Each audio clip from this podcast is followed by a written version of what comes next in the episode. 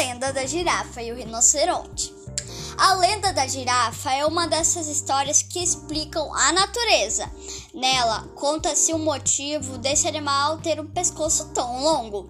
Segundo a lenda, a girafa era um animal com pescoço normal, assim como os de outros bichos.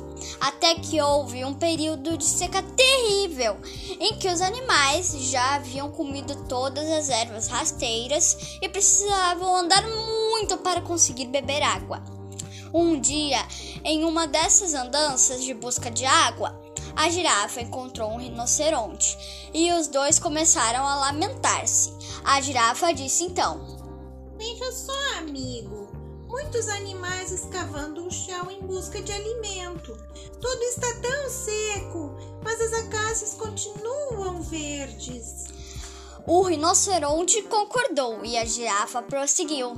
Seria maravilhoso poder comer essas folhagens que se encontram no alto das copas.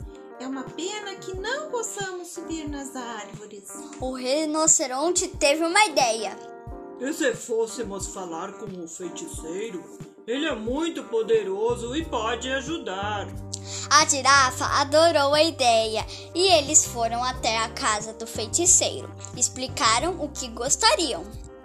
O feiticeiro disse que isso é muito fácil e pediu para que ambos voltassem no dia seguinte para lhes dessem a poção a fim de seus pescoços e pernas crescerem e pudessem alcançar as folhas macias da, a, das ascácias. No outro dia, a girafa foi até a casa do feiticeiro, mas o, rinoceronte não compareceu, pois estava muito feliz comendo algumas ervas que tinha encontrado pelo caminho.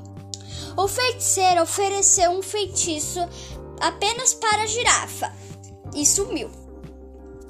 A girafa comeu a poção mágica e logo começou a sentir suas pernas e pescoços alongando-se.